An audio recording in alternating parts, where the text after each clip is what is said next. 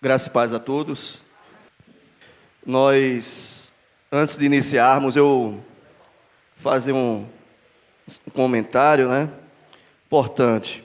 É, Deus, quando criou todas as coisas, Ele criou e por último criou aí o ser humano, como nós sabemos, né? E viu, viu Deus que era muito bom. E quando Ele criou ele também colocou não só no coração do homem, ou seja, um conhecimento inato, né? a, a, sua, a sua lei, como também Deus descia todos os dias do céu, conversando com Adão, explicando provavelmente a conversa de Deus lá com Adão. Não era sobre jogo de futebol, não era sobre UFC, não era sobre política, né? na verdade era sobre a economia de Deus, né? o cuidado, a administração de como cuidar daquilo que Deus deu ao homem para que cuidasse, né? sendo o homem aí o representante, né? o governador desse mundo. E Deus descia todos os dias explicando a sua lei diariamente, todas as tardes, né? A Adão. E por que eu estou falando isso, irmãos? Porque é muito interessante a gente parar para pensar que o cristão, ele deve sempre procurar seguir as leis do Senhor. Deve procurar sempre guardar a lei de Deus em seu coração, estudar, meditar nela de dia e de noite, quando sair da igreja, aqui que eu digo aqui no templo, né, no templo não, que a gente não usa mais esse termo templo, né, é um termo do Antigo Testamento, com a comunidade reunida aqui nessa parte física, né, nessa estrutura física. Quando saímos daqui, a ideia de eclesia, né, sair para fora, nós colocamos em prática as leis do Senhor. Isso quer dizer, meus irmãos, que qualquer tipo de lei ou qualquer tipo de decisão moral, ética, uh, de forma geral, que você tomar, que nós como cristãos tomarmos, e que não esteja de acordo com a palavra de Deus, é abominável ao Senhor. Porque quando Deus criou todas as coisas, Ele criou para que a sua criatura seguisse as leis do Senhor. E aí eu paro para pensar, por que a escola dominical é um local né, em que poucas pessoas hoje em dia estão dando tanta credibilidade? Porque onde é que a gente pode aprender da lei do Senhor? E a, claro que a gente, alguns se acham autodidatas, isso é um perigo tremendo. Conheço muitos que se diziam autodidatas e que se debandaram para outros caminhos porque a lei do Senhor, ela não é difícil de se entender, mas ela precisa ser bem orientada, para que a gente não caia nos nossos achismos e por falta de conhecimento ou até mesmo pela soberba, achamos, achemos que somos é, autossuficientes a ponto de não precisarmos e virmos à igreja. Aprendemos, louvamos ao Senhor à noite, louvamos e engrandecemos o Senhor durante o dia, no domingo, mas é durante a manhã que nós podemos ter uma maior comunicação, uma maior interação entre nós, estudando a palavra de Deus. Então, se quisermos realmente colocar em prática de forma bem feita a lei de Deus lá fora, o melhor local para se aprender a, a respeito da lei, da lei de Deus é na igreja, é numa escola dominical. É por isso que eu informo aos que já vêm, né? Mas é um recado mais para aqueles que têm dificuldade de vir. Né? Então você que nos assiste, que de repente também, é, de certa forma, acha mais cômodo, como o presbítero Luciano falou, estar em casa e chega a dizer a mesma coisa, não é. Né? Na escola dominical você tem esse momento de interação. Né? Você está em comunidade. Então fica muito difícil, por exemplo, alguém que tem uma dúvida perguntar online para mim essa dúvida, a não ser que eu estivesse aqui com outro celular e aí seria uma outra logística. Então nos esforcemos sempre a buscarmos, a virmos à igreja no domingo de manhã, né, para poder aprendermos a palavra de Deus. É aqui que vai ser o nosso combustível durante a nossa semana. Né? Então, não espere entrar na reserva, né? quando a gente abastece carro, a gente deixa entrar na reserva. E aí o mecânico diz: Olha, não deixa o carro entrar na reserva, não, porque isso pode prejudicar a, a bomba, né? Ótimo, o pessoal entende aí também, né? Eu não entendo muito, não. Então, não deixe de vir à igreja, senão vai prejudicar vocês também. Né? É uma analogia aí apenas para que a gente eh, procure ficar atento, como é bom e importante estarmos aqui aprendendo da palavra de Deus. Não só vocês, mas eu que estou aqui também, eu preciso me preparar, eu preciso estudar, eu preciso relembrar. Né? É, no momento que eu estou aqui, é, muitas vezes eu falo aquilo que nem na hora que eu estava preparando a aula eu lembrei. Né? Mas o Espírito Santo, na hora, dá um. Então eu também, aqueles que estão aqui na frente, também se exercitam na palavra de Deus?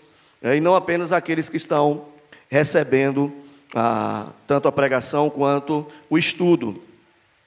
Né?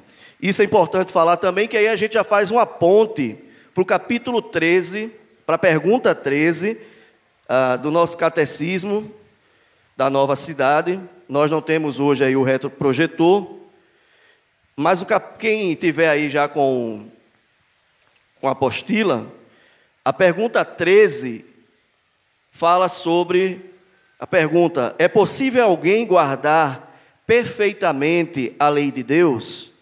E hoje eu quero fazer um pouco diferente. Eu me lancei ao desafio de fazer simultaneamente o capítulo 13 e o capítulo 14.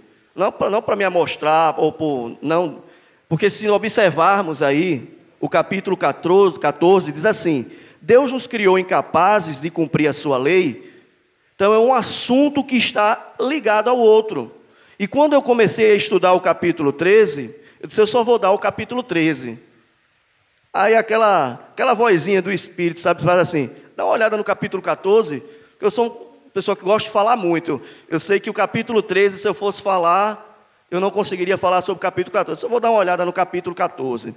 Aí quando eu olhei, aquilo que eu já estava pensando em falar no capítulo 13, no, na pergunta 13, estava contido também no capítulo 14. A ponto que eu disse, poxa, eu acho que dá para a gente juntar os dois e trabalharmos dois capítulos é, nessa manhã. Então a pergunta, a gente vai fazer o seguinte: a gente lê a afirmativa, né, a resposta do capítulo 13, que diz assim: É possível alguém guardar perfeitamente a lei de Deus? Vamos todos Lê a resposta afirmativa. Vamos lá? Desde a queda, nenhum ser humano foi capaz de guardar perfeitamente a lei de Deus, quebrando-a constantemente por pensamento, palavra e ato. Agora vamos lá para a pergunta 14 que diz: Deus nos criou incapazes de cumprir a sua lei? Vamos lá? Isso. Não. Mas devido à desobediência dos nossos primeiros pais, Adão e Eva, toda a criação é caída. Nascemos todos em pecado e culpa. Somos corruptos por natureza e incapazes de guardar a lei de Deus. Vamos aproveitar ler. Vamos ler juntos também Romanos 5:12 que diz: Portanto, como por um só homem entrou o pecado no mundo, e pelo pecado a morte, assim também a morte passou a todos os homens, por isso todos pecaram. Pergunta 13, lá em Romanos 3, 10 ao 12, vamos lá mais uma vez. Como está escrito: não há um justo, nenhum sequer não há quem entenda, não há ninguém que busque a Deus. Todos se extraviaram e juntamente se fizeram inúteis. Não há quem faça o bem, não há nenhum só. Meus irmãos, ah, esses dois capítulos desculpa, perguntas, capi, é, pergunta 13 e pergunta 14, vai tratar do tema salvação. A salvação é a base dessas duas perguntas. É possível alguém guardar perfeitamente a lei de Deus? Deus nos criou incapazes de cumprirmos a lei? A resposta é bem rápida, bem objetiva e diz que desde a queda do homem, nenhum, homem, nenhum ser, desde a queda, nenhum ser humano foi capaz de guardar, guardar perfeitamente a lei de Deus. Ou seja, aqui está se referindo ao plano de salvação, porque se alguém fosse possível, se fosse possível a alguém guardar a lei de Deus, não haveria guardar perfeitamente a lei de Deus, não haveria possibilidade alguma de Deus, de Jesus Cristo ter vindo. Não precisaria. Porque ele veio justamente pelo fato de ninguém conseguir guardar perfeitamente a lei de Deus. Eu me lembro que há uns cinco anos atrás, eu acho que eu trabalhava, eu acho não, eu trabalhava ah, no engenho, chamado Engenho Tapugi de Baixo, ah, quase perto de Vitória de Santo Antão, e eu pegava um ônibus ah, com uma professora, uma senhora, fazia parte de uma igreja pentecostal, mas essa senhora era, era mais presbiteriana do que pentecostal. Nas conversas da gente era, é, era interessante, né? E, e aí ela disse assim: tem uma irmã na igreja que afirma que desde quando entregou sua vida ao Senhor nunca mais pecou, que consegue cumprir perfeitamente a lei de Deus. Eu disse, então ela já pecou. Ela está mentindo, ela está sendo vaidosa, ela está se achando autossuficiente e, ao mesmo tempo, ela está negando o sacrifício de Jesus Cristo na cruz do Calvário. Então, para ela, a, a, o sacrifício de Jesus foi para os outros, mas não para ela, já que ela foi capaz, ela é capaz de cumprir toda a lei. Dessa forma, assim ela agrada a Deus. Porque se qualquer ser humano? E aí eu já parei para pensar na minha época de adolescência, eu dizendo assim: poxa, será que não teria ninguém que faria o mesmo sacrifício que Jesus fez na cruz? O que, é que vocês acham? Teria alguém capaz de morrer na cruz pelo povo? Sim. Por que não? De repente, alguém que se acha um grande líder, responsável por uma grande quantidade de pessoas, toma a frente e diz: Eu me sacrifico. A gente vê isso diariamente. O islamismo faz isso com os homens, aqueles homens bombas, né? é, pessoas que assumem a liderança. Aí o, o, nosso irmão, que é do exército, aí conhece mais do que eu. Quantas guerras teve que aí os, aqueles que estavam à frente, não, a gente vai na frente, a gente vai se sacrificar pela nação. Sim, a gente tem que acabar com esse pensamento de que não haveria ninguém que não morresse, né, poderia, que não pudesse morrer na cruz. A questão é outra. A questão é, digamos que o presbítero Luiz Henrique resolvesse morrer na cruz a favor de todos vocês. Sacrifício feito. Calma, gente, não vem heresia, não, viu? Eu acredito que não. Se for, depois eu peço perdão. Mas aí eu morri, e Deus disse assim para mim: Poxa, que ato bonito. Eu disse: E aí, Senhor, o Senhor aceita o meu sacrifício pela tua igreja? De maneira alguma. Por que, Senhor? Você pecou. O sacrifício que eu aceito é um sacrifício de alguém perfeito, um cordeiro perfeito, sem mácula. Foi isso que aconteceu quando Jesus Cristo morreu na cruz do Calvário. Ele subiu aos céus e foi adiante do ancião de dias, foi em direção, e no Antigo Testamento o ancião de dias representa quem? O próprio Deus, a ideia de Deus. E Deus olha para Jesus Cristo e diz: Eu aceito o teu sacrifício. Toma o presente, a tua igreja, Toma o presente, os dons que você vai distribuir. Tu és o Senhor da tua igreja agora. Compreendem?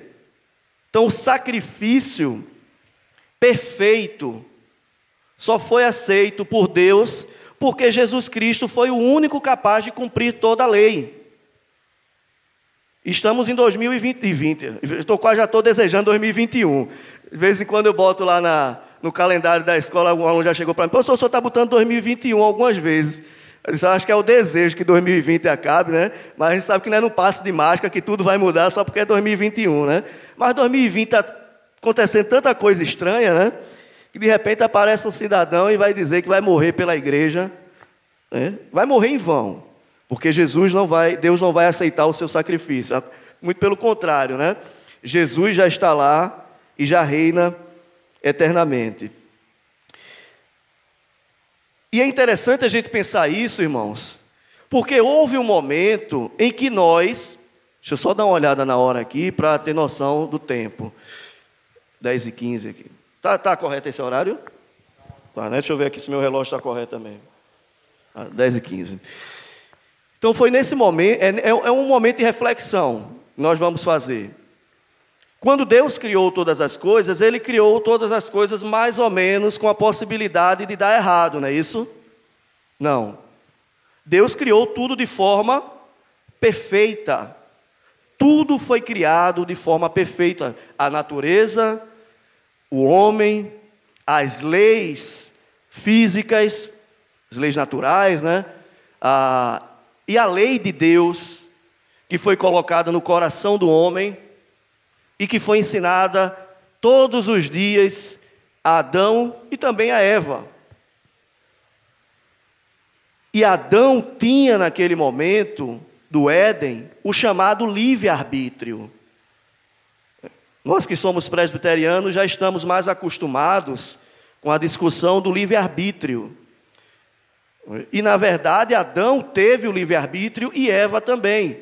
Os únicos seres humanos que tiveram livre-arbítrio na história foi, foram Adão e Eva.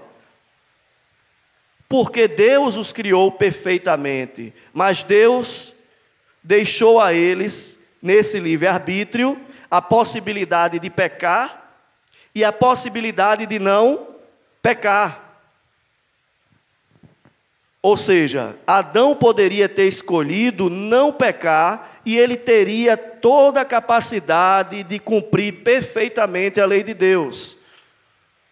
Mas como a palavra de Deus nos ensina, e nós vimos lá no livro do, do início de todas as coisas, da Gênesis de tudo, Adão resolveu escutar a serpente. Serpente com uma retórica muito boa, convenceu Adão de que aquele Deus perfeito e bom, na verdade era um Deus ruim e egoísta, que estava escondendo de Adão o verdadeiro conhecimento. E aí, Adão, você não quer ser igual a Deus? E Adão, como nós sabemos, junto com a sua esposa, Eva, caíram na lábia da serpente e pecaram. E agora o pecado entrando no mundo impossibilitou toda a raça humana, pois Adão e Eva eram representantes da raça humana, fez com que toda essa raça humana não mais tivesse condição de cumprir perfeitamente a lei de Deus. É por isso que Paulo, autor dos Romanos, ele diz, como está escrito, não há um justo nenhum sequer. Não há ninguém que entenda, não há ninguém que busque a Deus. Todos se extraviaram injustamente, se fizeram inúteis. Não há quem faça o bem, não há nenhum só. Ou seja, no Éden havia a possibilidade de pecar e de não pecar. Quando o pecado entra, é impossível que a raça humana não peque. Ou seja, é impossível que o homem não desagrade a Deus. Por quê? Porque ele entra no estado de total depravação. A natureza, não só a natureza é abalada, a harmonia que há entre os homens e os animais e a própria natureza, de forma geral, as leis naturais, não trouxe apenas também a morte eterna, mas também trouxe a, a, a, uma tremenda dificuldade do homem obedecer perfeitamente à lei de Deus. E isso vai acontecendo de forma gradativa, tanto que um pouco depois vai ocorrer o primeiro homicídio. Caim matando Abel. Então o homem gradativamente começa a perceber que é impossível não pecar. Por isso, então, a necessidade de um Salvador. Porque no céu só entra santo. Por que nós somos chamados então de santos se nós pecamos? Não é pelo nosso próprio mérito, não é porque estamos seguindo o cristianismo, mas é porque quando Deus olha para cada um de nós, Ele vê o sangue de Jesus sendo derramado, jorrando todos os dias, de cima para baixo, e nos limpando constantemente dos nossos maus pensamentos, das nossas palavras, das nossas ações, como lemos aqui na resposta. É por isso que a igreja é chamada de santa, não pelos seus próprios méritos, porque se Deus olha lá de cima, ele vê que não há um justo nenhum sequer. Mas isso quer dizer que agora que o sangue de Jesus está sendo derramado constantemente, e uma vez que Jesus Cristo nos encontrou e nos trouxe a salvação, agora eu consigo cumprir perfeitamente a lei de Deus?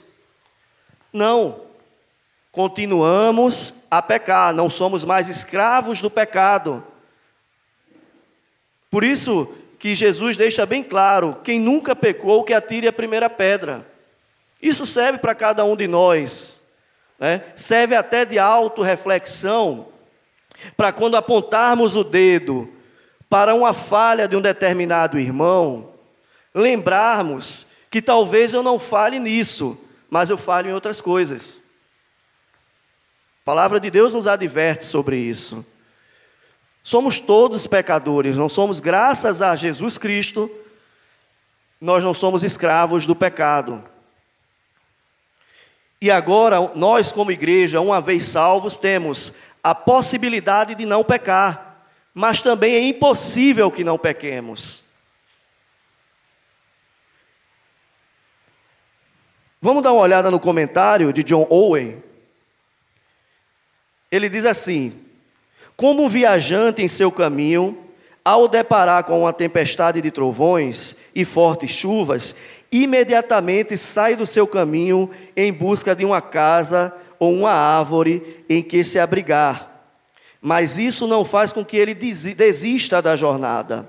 Tão logo passa a tempestade, ele retorna ao seu caminho e volta a progredir. Assim também acontece com os homens presos ao pecado. A lei de Deus os encontra numa tempestade de trovões e claridade do céu, aterroriza-o e os impede de continuar no seu caminho. Por algum tempo, isso os leva a sair do seu curso. Eles correm para a oração ou para ou por corrigir sua vida, em busca de algum abrigo do temporal que irá que é, de é, o temporal de ira que temem vir sobre suas consciências. Mas detiveram-se, mas detiveram-se em seu curso seus princípios foram alterados? Nem um pouco, pois logo que passa a tempestade, eles retornam ao caminho no qual antes andavam novamente a serviço do pecado. Então, essa é uma, a, uma história contada que ilustra muito bem as nossas vidas, no nosso caminhar diário. A tempestade representa os momentos de fraqueza, de dificuldade, nos momentos de tribulações que nós passamos e muitas vezes a primeira coisa que a gente procura quando vem uma tempestade é um abrigo. E aí, quando essa tempestade acaba, né, eu me desvio um pouco, mas quando essa tempestade acaba, né, eu prossigo, seguindo em frente. Isso acontece com as nossas vidas. É, a gente peca, as dificuldades vêm e a gente procura um refúgio. A gente procura um abrigo. E isso é o correto. Eu estava conversando eh, no dia que eu fui ajeitar minha bicicleta, e eu encontrei o irmão lá, e eu disse ao rapaz da, da oficina, eu disse, aí meu querido, como é que tá? Como é que você tá? Aí ele fez, rapaz, eu preciso melhorar muito. Estava na igreja há muito tempo, e aí ele fez assim, estou vacilando muito, estou vacilando muito, mas se Deus quiser eu volto aos caminhos. Aí eu disse a ele, mas quem disse que você deveria ter se afastado de Deus? Quando pecamos, na verdade, nós devemos nos aproximarmos mais de Deus, procurar nos aproximar de Deus e não nos afastarmos. Cada um aqui tem suas dificuldades pessoais. Há aquele espinho na carne, há aquele pecado que vai te perturbar a vida inteira. Mas só há um modo de você colocar um, um sei lá, como é que se chama aí, uma, uma bandagem, algo que, que tampe, pelo menos é, procure cicatrizar essa dificuldade, essa ferida que tanto te machuca. É buscar o abrigo na lei de Deus, nas, nos meios de graça, na oração, na leitura da palavra, na santa ceia do Senhor, que para se alguns não, saib, não sabem, a palavra de Deus nos ensina que se ceiarmos, né, a, estivermos nesse momento de união mística, bênçãos vêm para nossas vidas. E quando deixamos também de ceiar e de utilizar esse meio de graça, maldições vêm sobre as nossas vidas. A palavra de Deus nos ensina sobre isso. Então, a única forma que temos de lutarmos contra o pecado, e quando ele vem e pecamos, é procurar nos aproximarmos de Deus, utilizando os meios de graça, falando ao Senhor em oração, em orações, pedindo perdão, né? arrependido de coração e procurando então se aproximar mais de Deus. Uma das melhores formas também né, é estar em comunidade, com a igreja do Senhor reunida, porque um fortalece o outro. Continuando a leitura, diz assim: ó, isso aqui eu até marquei. Nunca devemos imaginar que o nosso trabalho em contender contra o pecado, ao crucificar, repetindo, nunca devemos imaginar que nosso trabalho em contender contra o pecado, ao crucificar, mortificar e subjugá-lo, chega ao fim. O lugar de habitação é insondável. Quando acreditamos ter vencido totalmente nesse campo, ainda restam reservas que não vimos antes, que não conhecíamos. Nós somos imperfeitos. Muitos vencedores foram arruinados pelo descuido depois de uma vitória. Muitos foram espiritualmente feridos após grandes sucessos contra os inimigos. Não há como perseguir o pecado em sua habitação insondável, senão tornando-nos tornando-nos incansáveis nessa luta. Ou seja, vamos lutar até o fim contra os nossos pecados.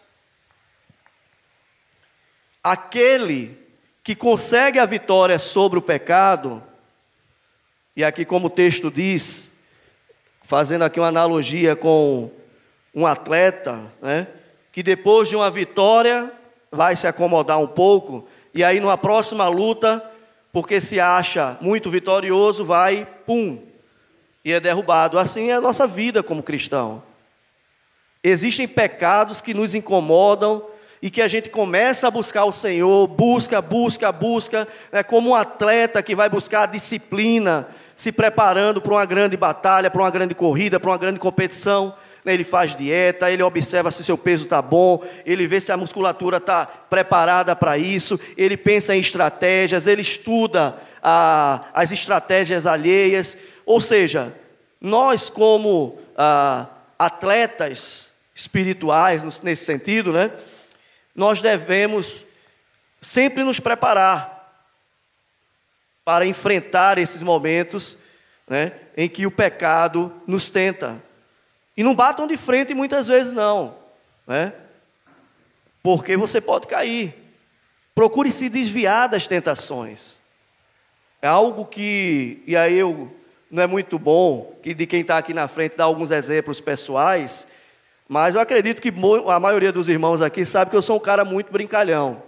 Né? E aqui eu vou contar um fato que aconteceu quando eu estava sendo sabatinado né, pelos presbíteros. E aí um deles fez assim para mim. Mas o irmão assim é muito brincalhão, né? Brinca. É, o senhor vai conter um pouco mais das suas brincadeiras, porque assim, eu sou uma pessoa que gosto de brincar, e sou um perturbador nato. Gosto assim de tirar onda. Minha esposa diz: oh, faço todo mundo de casa estilar. Aí só a mulher, pronto, aí que estilam mesmo, né? E é algo que eu estava buscando, eu percebi que isso estava me fazendo mal e fazendo mal aos outros. E em alguns momentos do meu caminhar, é, eu costumava escandalizar a palavra de Deus em rodas de amigos, rindo das brincadeiras dos outros, brincadeiras de ímpios, com piadas inapropriadas, e eu sempre tinha uma para soltar uma gracinha. E aí, de repente, eu convivia com essas pessoas, e algum tempo depois elas perguntavam: meu irmão, tu é crente? Sabia não. Eu disse: Tá, poxa. E aí, vem um filme na mente, né? Olha só, como é que está meu testemunho? Né? E eu procurei e procuro gradativamente lutar contra esse mal. Não, é, não, não quer dizer que o irmão não possa ter bom humor, né? Mas é claro que a gente tem que ter prudência em tudo, né? É, há tempo para todas as coisas. E eu tenho conseguido, graças a Deus, glorificar ao Senhor quando eu evito certos tipos de brincadeira. E aí, o presbítero Luciano, na pregação de domingo, falou, teve uma parte que ele falou de é, que a gente é, nós somos perseguidos porque fazemos a vontade de Deus. Eu estava comentando um dia desse com a minha esposa, em uma das escolas que eu ensino, eu percebo assim, alguns que me olham de forma estranha, porque eu não participo de determinadas brincadeiras. Porque eu percebo né? Não quer dizer que eu vou ser aquele crente isolado. É bom dia, boa tarde, boa noite, tudo bom, sorrio. Mas aí, ó, no momento certo, eu procuro me afastar. E isso tem feito um bem tão grande para mim. Mas era uma luta. E é uma luta a ponto de desagradar os homens que queriam que eu tivesse naquele meio com determinadas brincadeiras e rindo. Né? Então, esse era, é, é um dos pecados que eu tenho, né? E que eu procurei na lei de Deus, na reflexão, não mais é, me aproximar desse tipo de pecado. E qual a estratégia? Foge. Não tente bater de frente. Fugir das tentações. Mas quando você se sente vitorioso, não pense que a luta acabou. Porque de repente, ó, você passa cinco, seis anos, sete, dando um exemplo aí, sendo um exemplo de cristão no teu trabalho, mas por cinco segundos de brincadeira, todos esses anos vão ser destruídos. E vai ter aquele primeiro, oh irmão, olha, calado. É, sempre tem um, olha, sempre nessas empresas tem um gaiato. E é esse gaiato que puxa a turma todinha e toda aquela reputação, todo aquilo que você guardou, né, procurar zelar, cai por água abaixo. Então nós devemos sempre estarmos preparados de quando vencermos determinadas tentações, continuarmos a luta. Como diz aqui, essa luta nunca chegará ao fim. E que não há como, não há como perseguir o pecado em sua habitação insondável, senão nos tornando incansáveis nessa luta. Temos a certeza da nossa salvação. Sabemos que pecamos, né? mas a palavra de Deus, ela nos ensina que não devemos usar dessa prerrogativa para permanecermos no pecado. Ah, se uma vez salvo, salvo para sempre, quer dizer que eu vou continuar pecando? Eu posso pecar tranquilamente? Não. Aí você tem que pensar realmente se o Espírito Santo, se você foi realmente convertido no Senhor. Né? Léo Schuster, ele diz: Deus nos criou para amar, ter prazer, glorificar e obedecer a Ele. E ao fazermos isso, florescermos, florescermos como seres humanos. Aquilo que diz o Salmo 1, né?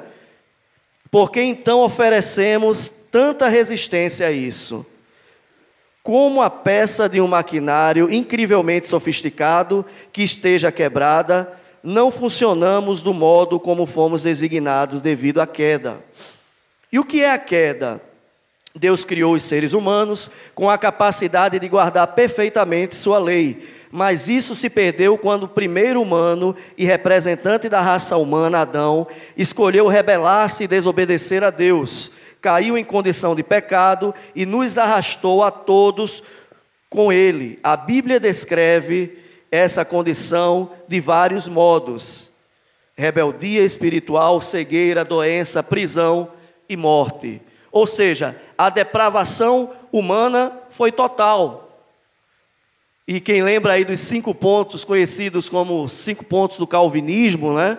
Que é a doutrina da predestinação que se refere à salvação, uma salvação chamada salvação monergística, ou seja, a palavra moner, né, quem já passou por minhas salas aí já conhece um pouco, né?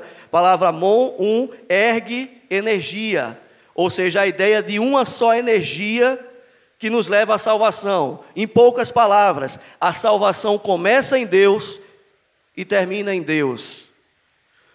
Aquela frasezinha que muitas vezes as pessoas usam: Eu encontrei Jesus. Na verdade, não era Jesus quem estava perdido, mas nós que estávamos perdidos, e foi Jesus quem nos encontrou. É Ele que veio de encontro a cada um de nós. E quando ele olha e vê que tudo é injusto, que todos são injustos, qual o critério então que Deus vai usar para trazer o homem à salvação, se todos são injustos? É por isso que a eleição, e vem o segundo ponto do, uh, do tulipe, a, a eleição é incondicional. Não depende do nosso esforço. É, Deus olhou, não viu um justo e diz: Terei misericórdia de quem me aprover ter misericórdia, e compadecer-me-ei de quem eu quiser ter compaixão. Por isso não depende de quem quer, nem de quem corra, mas de Deus refazer a sua vontade. E aí Jesus Cristo vem, depois da eleição incondicional, e vem para um, e traz a salvação, garante a salvação aos eleitos de Deus. Por isso que se chama o terceiro ponto, limitada expiação. Jesus não veio para morrer por todos, Jesus também não veio para possibilitar a salvação, mas ele veio para salvar a sua igreja, na qual foi escolhida incondicionalmente devido à total depravação humana. Fazendo sentido contrário. Depois da limitada expiação, o que, que acontece? Quem lembra aí a ordem dos cinco pontos? Total depravação, incondicional eleição, limitada expiação. O outro ia o quê? Graça irresistível ou irresistível graça, né? Seguindo o termo tulipe. E quando Jesus vem, ele não vem na, naquela sorte de dizer será que ele vai ou não. Não. A vocação, a vinda é eficaz. Jesus vem e te traz a salvação. Veja que toda obra está sendo de Cristo, do próprio Deus. A graça é irresistível quando há uma chamada interna, né? porque ela é resistida pelo ímpio. O ímpio não quer fazer o bem, de, seguir as leis de Deus.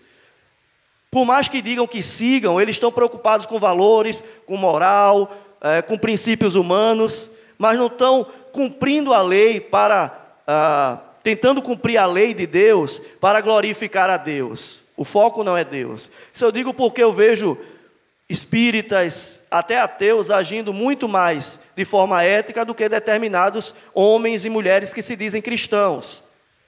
Né? que agem de forma desonesta. Né? E, mas esses, aí fazem com outros, com, por outras motivações. A irresistível graça, ela nos garante ah, a eficácia da chamada interna de Deus, ou seja, quando o Espírito Santo entra realmente no teu coração e lá ele transforma aquele coração de pedra em um coração de carne, levando o, o homem ao arrependimento né, dos seus pecados e reconhecer Jesus Cristo como o único que pode salvá-lo dessa condição miserável que ele vive. Mas os outros não, eles resistem. E a ação, é, a ação sempre vem de Deus. A chamada externa é o que mais nós vemos, irmãos. Por isso que a palavra diz: muitos são chamados e poucos os escolhidos. Chamada externa é aquele irmão que levanta assim no, na, na empolgação do louvor, na pressão de algum, de algum líder religioso, né, no momento ali que ele se sente bem e eu entrego a minha vida a Jesus.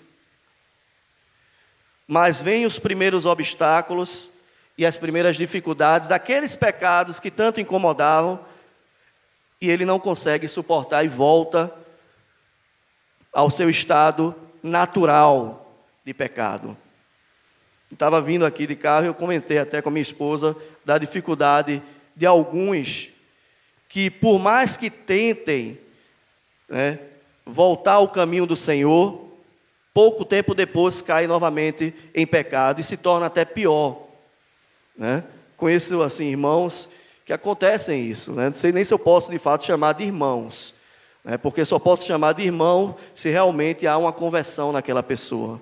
Como diz João 1,12, né? mas a todos o quanto conheceram deles o poder de serem feitos filhos de Deus, aos que creem em seu nome. Filhos de Deus são aqueles que creem no nome do Senhor e o seguem. Mas o agir é do Espírito. Entende? Então, quando o Espírito Santo entra no coração do homem, ele nos capacita a enfrentarmos o pecado e nos aproximarmos mais da lei de Deus. Por isso que nós temos, quando ah, somos alcançados por Cristo, a possibilidade de pecar e de não pecar, mas é impossível que não pequemos, porque não somos perfeitos. Mas a lei de Deus, o Espírito Santo nos ajuda a nos aproximarmos cada vez mais da Sua vontade. E aí entra a responsabilidade humana. Eu estou colocando aqui responsabilidade humana e soberania divina no mesmo patamar. Eu cairia no erro aí, é, como se os católicos colocando a Bíblia e a tradição no mesmo patamar. Claro que a soberania de Deus é superior à responsabilidade humana. Até porque, se dependesse da responsabilidade humana para se aproximar de Deus, estaríamos perdidos. Então, é onde ocorre o milagre. Se Deus quiser, Ele pode operar um milagre na vida da pessoa, a ponto de fazer assim: ó, esse pecado não vai mais te incomodar. Ele pode fazer isso. Mas, normalmente, segundo a Sua própria vontade, Ele nos capacita a enfrentarmos, e aí entra a responsabilidade humana. Há uma parte dessa leitura que estamos, estamos fazendo aqui que diz assim: são as más notícias que ficam como pano de fundo para especular boa nova do Evangelho que traz vida e esperança. É a boa nova do Evangelho que vai nos trazer constantemente vida e esperança né, de que vamos permanecer firmes na palavra, de que uma vez salvo, salvo para sempre, e que a perseverança, que é o último ponto, que na verdade deveria se chamar preservação dos santos, é um agir monergístico, é Deus quem vai nos preservar até o fim. Mas ao mesmo tempo, a luta, ela é constante. Há um pano de fundo, né, que que, que são os pecados que nós temos. E que ele deve ser combatido constantemente com o Evangelho. Deus nos criou então, pergunta 14, Deus nos criou então incapazes de cumprir a sua lei? Não, mas devido à desobediência de nosso primeiro, dos nossos primeiros pais, Adão e Eva, toda a criação é caída, nascemos todos em pecados, pecado e culpa. Somos corruptos por natureza e incapazes de guardarmos toda a lei. Portanto, Romanos 5,12. Como por um só homem entrou o pecado no mundo e pelo pecado a morte, assim também a morte passou a todos os homens, por isso, por isso todos pecaram. Ninguém se livrou do pecado, já nascemos em pecado. E por um só entrou o pecado, e pelo segundo Adão, o pecado também foi combatido né, através de Jesus Cristo. Abraham Bult diz o seguinte: Creio que no começo Deus criou os céus e a terra, com todos os seus inúmeros habitantes. Isso todos nós cremos. Por último, e nobremente, conspicuo entre todas as produções surpreendentemente diversificadas de seu poder supremo e sua infinita habilidade, criou o homem e o constituiu senhor deste mundo inferior. Mas, macho e fêmea os criou, segundo sua própria imagem e semelhança, retos, inocentes e santos, capazes de servir e glorificar ao seu a glorificar a seu abundante Criador. Deus nos fez capazes de cumprirmos todas as, toda a lei. Eu, nas minhas especulações filosóficas, eu ficava pensando: será que existe um outro mundo? É por isso que dizem que quem faz filosofia tem que ter o ócio, né? Porque para pensar determinadas coisas você não pode estar trabalhando, você não pode estar fazendo nada, né? Certas especulações, você tem que ter tempo para viajar na maionese mesmo. E eu ficava pensando, se existir outro mundo igual a esse do ser hum, aqui, o planeta Terra, e se, e se, será que esse, é, existe um mundo superior? É, seres humanos mais evoluídos, e que nós ainda temos muito que aprender, mas existe um outro planeta aí, com pessoas mais evoluídas, alguns vão chamar de extraterrestres, né? Essas viagens na maionese que você tem que ter o pé no chão para não cair. Ah, de repente no liberalismo teológico, cair aí no gnosticismo, agnosticismo, né? Mas aí eu estudando mais a fundo, Santo Anselmo, é, lá na Idade Média, eu estudando os argumentos ontológicos de, de Santo Anselmo, né? E ele dizia o seguinte: Deus criou o melhor de todos os mundos porque Deus é sumo bem e Ele manifestou todo o seu poder, toda a sua glória na obra da sua criação. Por isso que quando ele fez, ele fez tudo perfeito. Se tivesse algo imperfeito, logo esse mundo não seria o melhor de todos os mundos, logo também não existiria a ideia de Deus como perfeição. Talvez seriam os deuses gregos, os deuses pagãos, que erram, que vacilam, que têm sentimentos humanos, mas Deus, o Todo-Poderoso, criou e por último criou o ser humano, depois de ter criado todas as coisas, macho e fêmea, o criou retos, inocentes e já santos, capazes de glorificar a seu abundante Criador. Continuando a leitura, diz assim: ó, acompanha aí a leitura. Diz assim: sob a mesma ordem, creio, o homem não permaneceu por muito tempo nessas santas e felizes circunstâncias, pois ao ser deixado a liberdade de sua própria vontade, transgrediu a lei que seu Criador e soberano lhe dera. Em consequência disso, ele caiu em estado de culpa, depravação e ruína. Como ele não era apenas cabeça natural, mas também federal, e aqui falando de Adão e Eva, no caso de Adão, e representante de sua posteridade, ainda não nascida, quando ele pecou, todos os seus descendentes pecaram nele e com ele caíram, sendo a culpa de seu primeiro pecado imputada e a natureza corrupta determinada a todos que descendem dele por geração natural. E aí a gente fica pensando assim, né? Poxa, será que é injusto isso acontecer? Não, não há injustiça da parte de Deus. Né? Devemos entender o conceito de justiça não de forma humana. A justiça de Deus é totalmente diferente da, do conceito de justiça humana que é depravada, que depende do outro. Mas para Deus não existe passado, presente nem futuro. Deus é eterno. Deus é atemporal.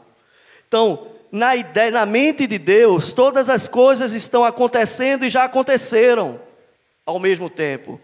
Quando Deus criou, no, ao mesmo tempo já estava acontecendo a, a, o, o pecado, a redenção e a glorificação. Na mente de Deus, nós, como igreja, já estamos nos céus glorificando a Ele. É por isso que alguns viajam em conceitos filosóficos discutindo a questão do tempo. É, o filósofo Platão, ele vai ter o contato com o cristianismo, ele chega a dizer o seguinte, né? Será que tudo isso que nós vivemos não é a própria realidade? Né? Porque nós estamos presos ao tempo e ao espaço. As coisas estão acontecendo de forma gradativa, mas para Deus tudo já aconteceu. É, tem até um filme chamado Matrix que vai falar um pouco sobre isso. Né? É, muitos filósofos voltados aí para uma área de teologia, né, procuraram entender essa questão de Deus já ter aí de antemão, é, aliás, Deus já ter cumprido todo ah, aquilo que nós esperamos, né? Ah, de forma gradativa, esperávamos a vinda do Salvador e agora estamos esperando a sua volta, mas para Deus tudo já aconteceu. E isso é bem interessante porque René Descartes, que é um filósofo que vai tentar provar a existência de Deus de forma racional, ele tratando dessa questão do tempo, ele diz que talvez tenha em nós um gênio maligno que nos iluda constantemente, mas que Deus, por ter todo o conhecimento, Ele sabe de todas as coisas e tudo já foi cumprido, né? Descartes bota Deus lá em cima, provando assim a sua existência. Mas não vou entrar mais nesse campo filosófico, para a gente não viajar tanto na maionese, né? Mas o fato é, Deus criou tudo de forma perfeita e de forma perfeita ele também colocou dentro do tempo e do espaço um fim para isso. Certo? Então, Deus não perdeu o controle da sua criação. Deus não perdeu o rumo da história. Deus sabia que Adão pecaria. E dentro do beneplácito da vontade de Deus, onde o Pai, o Filho e o Espírito se reuniram, sabendo de tudo que aconteceria, já planejou desde a eternidade a própria ideia de salvação, escolhendo entre eles um que representaria e que morreria aqui na cruz, né? E que sairia da eternidade e se materializasse dentro do tempo e do espaço.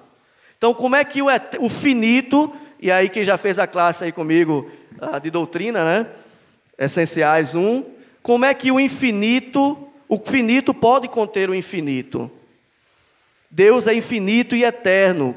Se ele entrasse cheio da sua eternidade dentro do tempo e do espaço, nada resistiria. Por isso que a palavra de Deus que diz que ele se esvaziou.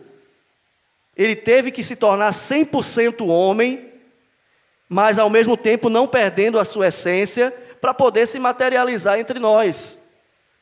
Porque agora ele faz parte do tempo e do espaço e ao mesmo tempo ele é eterno. São os mistérios de Deus. Por que ele é eterno? Porque ele não tem princípio.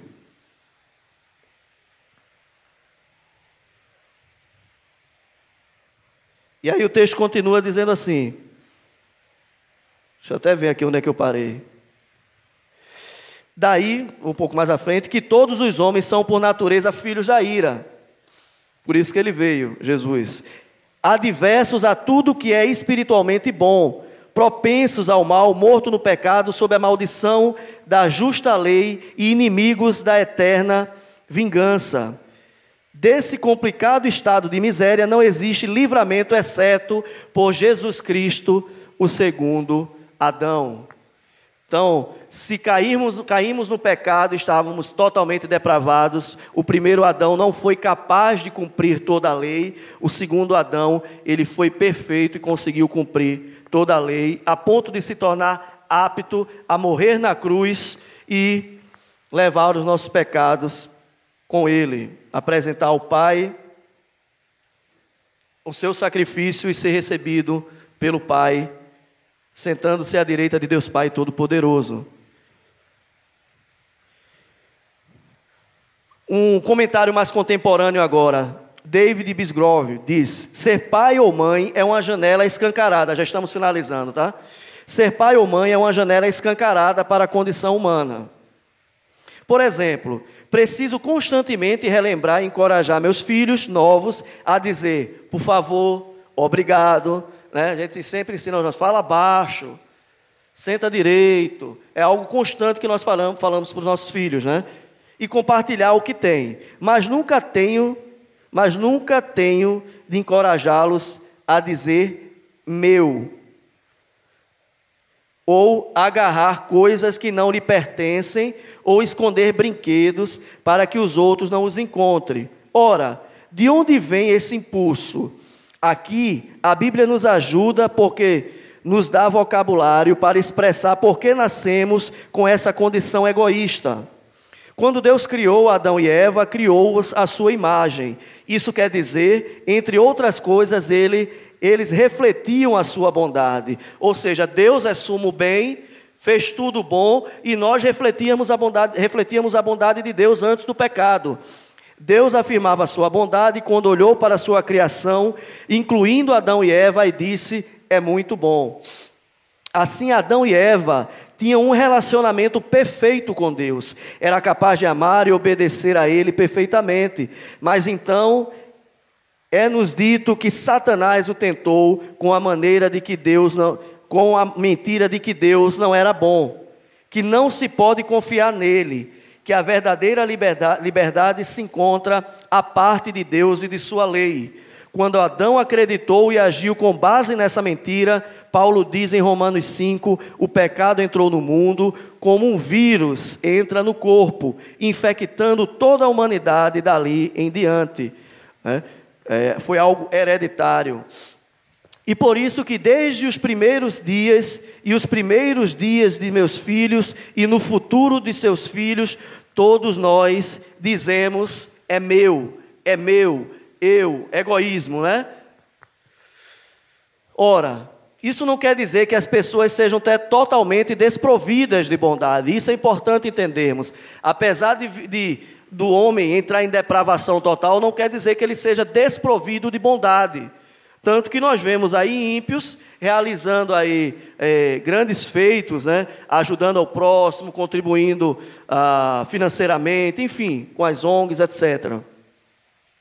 Fomos feitos à imagem de Deus e, portanto, ainda somos capazes de realizar coisas boas e belas. É, Deus foi tão bom que, mediante a sua graça comum, ainda nos deu a possibilidade de fazermos o bem, de sentirmos a paz, uma paz, uma felicidade. Na felicidade não se chega, felicidade é condição, né? De possibilidade. Mas o que é que acontece? O ímpio desfruta também de paz, de tranquilidade. O ímpio tem dinheiro no bolso, descansa ah, é, debaixo de uma árvore, é a sombra de uma árvore, como um eleito, né? bebe uma boa água, sorri, se diverte, faz churrasco. É, tudo isso é graça de Deus. Deus foi tão misericordioso que ele, ele ainda fez refletir a sua bondade na sua criação, mesmo diante do estado de pecado. Mas o pecado corrompeu nossa capacidade de amar e obedecer a Deus de todo o coração. Essa é a diferença. O pecado nos afasta de Deus e faz com que nós não obedeçamos a Deus de todo o coração. O pecado nos tira essa capacidade. O pecado infectou todas as partes que existem em nós, de modo que todos nascemos em pecado, culpados, corruptos por natureza, incapazes de guardarmos a lei de Deus. Então aqui já está a resposta: somos incapazes de cumprir toda a lei de Deus. Considere um exemplo: imagine um leão faminto.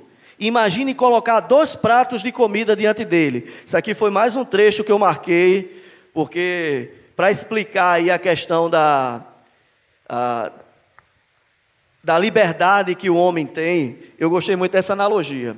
Diz assim, vamos lá. Imagine um leão faminto. Vamos usar a imaginação aí, vamos ser como crianças, né? Quando se conta uma história, a criança tem a capacidade de imaginar de forma tremenda. Nunca percamos essa imaginação. É, e aí abre um parêntese. Quer praticar essa imaginação? Leia bons livros de história, romance, ficção. Isso é bom também. Isso ativa a nossa mente a nós imaginarmos e ajuda a gente a aprender cada vez mais. Então imaginem aí. Imagine um leão faminto. Imagine colocar dois pratos de comida diante dele. Um prato de carne vermelha crua e um prato de vagens perfeitamente cozidas. O leão pode escolher qualquer dos dois, mas devido à sua natureza, vai sempre escolher a carne vermelha. Vejam que profundidade. Assim somos nós.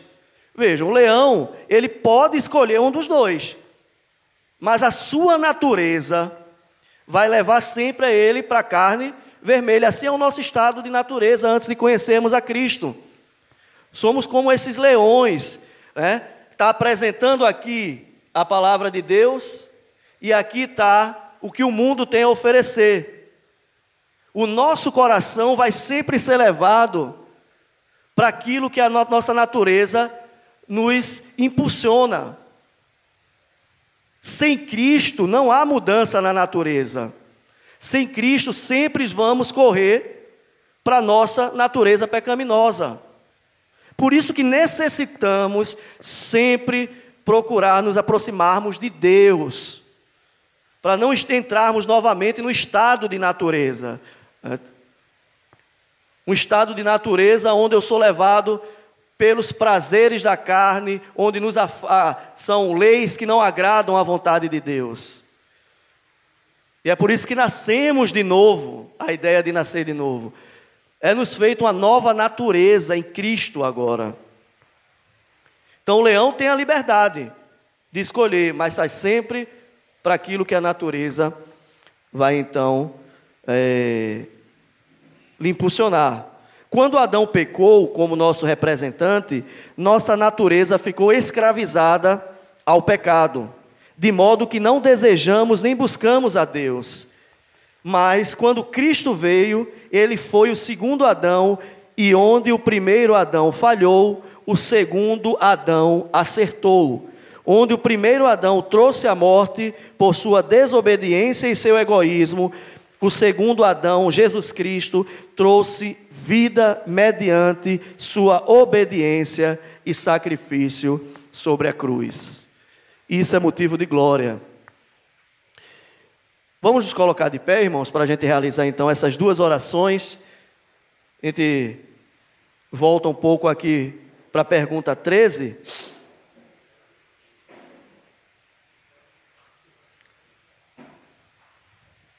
Tem a oração, vamos todos ler juntos?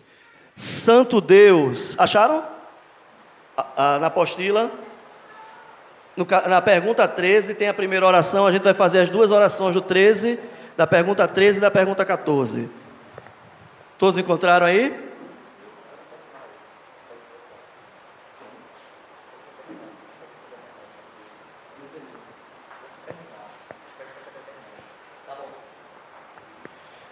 Vamos lá? Santo Deus, quando deixados em nossos próprios enganos, transgredimos tua lei a cada instante. Não temos nenhuma defesa, mas temos de nos declarar culpados diante do teu trono de juízo. Tua lei nos condena e nos faz ver todas as nossas pretensões de justiça, convencendo-nos de que necessitamos desesperadamente de um Salvador. Amém. Vamos lá para outra oração da pergunta 14. Todos encontraram? Vamos lá. Misericordioso Senhor, somos corruptos por natureza, somos filhos e filhas do primeiro Adão, desejando tudo aquilo que tu proíbes. Dá-nos uma nova natureza mediante o novo nascimento em Cristo, o segundo Adão, para que possamos guardar a tua lei no poder do Espírito Santo. Amém. A igreja pode sentar. Desejo a todos que estão em casa e acompanhar os estudos, a graça e a paz do Senhor. E convido a todos à noite estarem presentes também no culto ah, que será logo mais à noite. Deus abençoe a todos.